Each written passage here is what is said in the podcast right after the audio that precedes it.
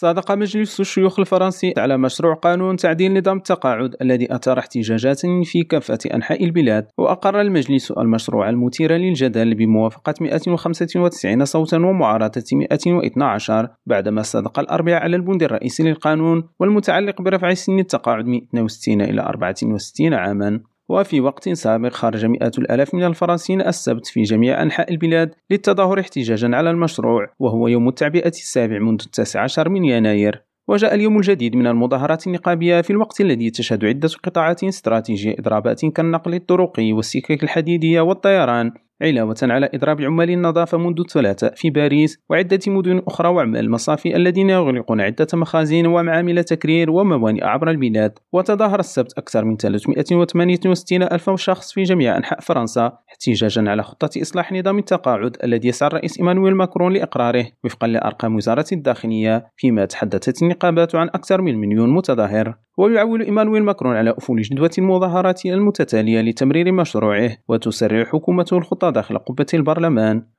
وبعد تصويت مجلس الشيوخ سيحال المشروع مرة أخرى بدءا من الأسبوع المقبل على الجمعية الوطنية حيث تمت مناقشته سابقا دون إقراره بعدما قدمت المعارضة أكثر من 20 ألف مقترح تعديل على النص الأساسي وفي إطار مواصلة تعبئتها دعت التنسيقية النقابية المكونة من النقابات الثمانية الرئيسية في البلاد إلى يوم جديد من المظاهرات الأربعاء 15 مارس وهو اليوم الذي يوافق عرض مشروع الإصلاح أمام اللجنة البرلمانية المشتركة. إدريس كليريم راديو باريس.